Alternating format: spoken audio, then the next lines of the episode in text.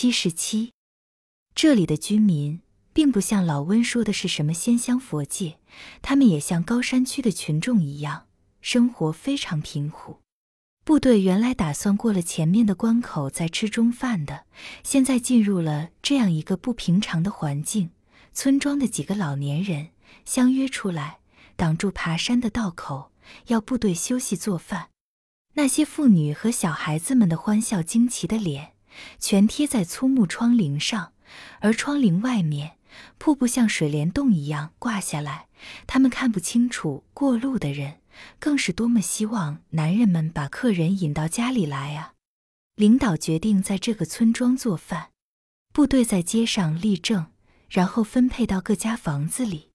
老温带一班人进到面对南山的一户人家，这一家的房舍充分利用了山的形势，一块悬空突出的岩石做了房的前沿，后面削直的岩石就成为房屋的后壁。房船下面吊挂着很多东西，大葫芦瓢里装满扁豆种子，长在青稞上的红辣椒，一捆削好的山精木棍子，一串剥开皮的玉米棒子，两个红皮的大南瓜分悬门口左右，就像新年挂的宫灯一样。这家房子很小，祖孙三辈人却很齐全。老头子招呼着大家，叫老伴。儿媳和躺在炕上的孙女儿退避到炕角上去，把在灶火台上烤着的烟叶也清理了，让同志们坐下休息。这一顿饭，因为村庄小，并且还没有粮秣委员，下锅的是战士身上米袋里的小米。柴火不缺，家家门前都有砍下来的松杉树枝，这些木柴就是潮湿也燃烧得很旺。老温虽然是副班长，每次行军做饭都自讨下抱柴烧火的职务。他很早就发现了这一工作的种种好处：费心不多，抽烟方便。如果赶上雨天冷天，还可以取暖烘干。据老汉说，这里知道抗日还是不久以前的事，是一个从曲阳跳到樊市去的干部，在这里路过告诉大家的。这个干部过去是个石匠，几乎是唯一的到过这个山庄的外路人。至于见到八路军，这还是头一次。八路军的好处，我们从那个石匠嘴里就听说了。老头子说：“可是我们想，你们一定走不到这里来。我们哪里也能走到的，大伯。”战士们说：“我们一辈子可不常出门。”老头子说：“我今年六十七岁了。”就没有离开过这四面山。战士们观察着这屋里的陈设，他们信服了老头子说的话。这一家人吃穿使用的东西，每一件都好像鲜明的打着这座高山的印记。他们的衣服，毛皮是一部分，树皮和草又是一部分。只有那害羞的靠着窗台坐着一声也不吭的媳妇，才穿一件布褂子。布的颜色是染得不匀的黑红色，这种颜色的原料也许是橡树的果实乌拉叶，也许是长在山坡上的野甸。老头子用来抽烟，老婆子用来簪发，媳妇用来捻毛绳的，都是用兽骨削成。屋里很多工具是石器，好看的兽脚、兽皮和肥大的果实种子一同张挂在墙壁上，这是他们的生活资料。也是他们的装饰品。起初，这屋子里很暗，含有多量油脂的松枝在灶火塘里滋滋包包的响着，屋子里弥漫着有香味的烟。当战士们的饭快要煮熟的时候，云雾忽然裂开，阳光照射进来，屋子里非常明亮了。小米饭在锅里突突的响，米的香味也散射出来。战士们原以为在那里睡觉的小姑娘，忽然转动起来。她掀开盖在身上的黑山羊皮，向锅台这边伸着一只小手。香。她睁开眼睛，喃喃地说：“好些了。”那媳妇望着婆婆，笑着说：“想吃东西了了。”病了两三天，汤水不进。老婆子向战士们说。你们都是福星，一来我这小孙女儿就清醒了。孩子有病，这可不知道。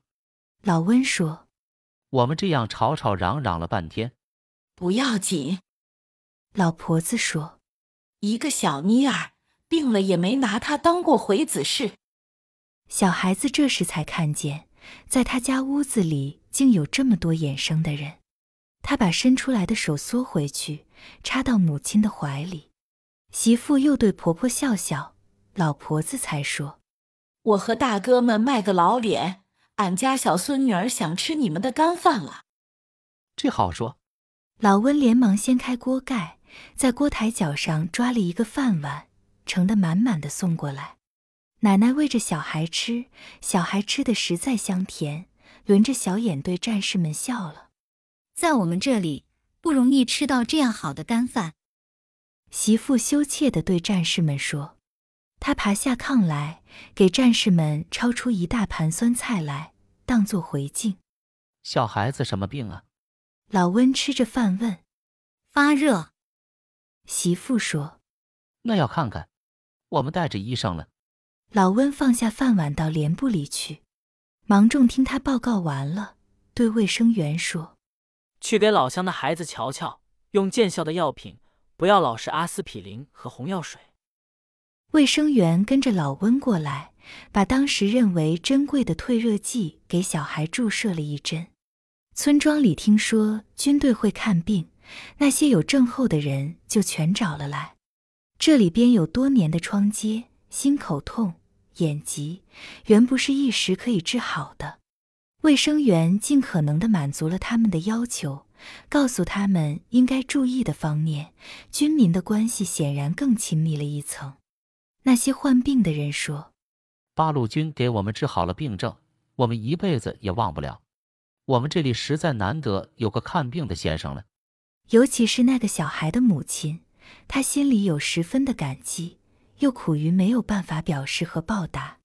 他忙着替战士们洗锅、洗小碗，又把炕上扫一下，愿意他们坐到上面再休息休息。老温有时到街上去，他就站在门口张望，好像对待刚刚回家的亲人一样。老温终于感觉到了这一点。当他整埋背包准备集合的时候，他想应该留给这个妇女和小孩一点纪念。可是他是一个穷八路。有什么富裕的东西可以留赠旁人？